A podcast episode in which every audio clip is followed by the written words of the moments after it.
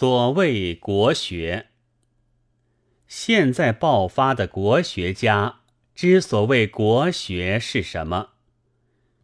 一是商人遗老们翻印了几十部旧书赚钱；二是洋场上的文豪又做了几篇鸳鸯蝴蝶体小说出版。商人遗老们的印书是书籍的古董化，其至重不在书籍，而在古董。遗老有钱。或者也不过聊以自娱罢了，而商人便大吹大擂的借此获利。还有茶商盐贩，本来是不耻于世类的，现在也趁着新旧纷扰的时候，借刻书为名，想挨进遗老遗少的士林里去。他们所刻的书。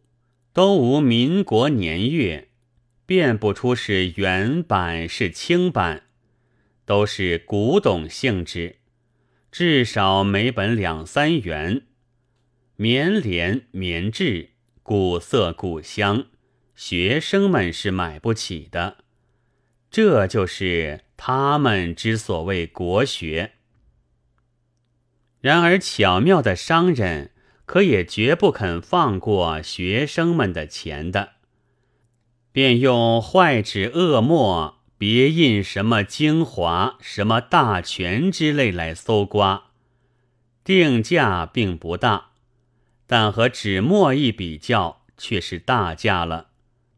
至于这些国学书的教刊，新学家不行，当然是出于上海的所谓国学家的了。然而错字迭出，破句连篇，用的并不是新式圈点，简直是拿少年来开玩笑。这是他们之所谓国学。洋场上的王古所谓文豪，卿卿我我，蝴蝶鸳鸯，诚然做过一小堆。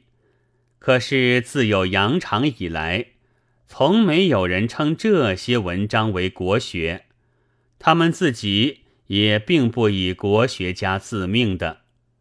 现在不知何以，忽而奇想天开，也学了盐贩茶商，要凭空挨进国学家队里去了。然而事实很可惨。他们之所谓国学，是拆白之事各处皆有，而以上海一隅为最甚。余于课余之暇，不惜浪费笔墨编纂事实，作一篇小说以享乐者，享亦乐者所乐闻也。原本每句都密圈，今从略。以省排工，乐者谅之。国学乃如此而已乎？是去翻一翻历史里的儒林和文苑传吧。可有一个将旧书当古董的鸿儒？可有一个以拆白享乐者的文饰？倘说从今年起，这些就是国学。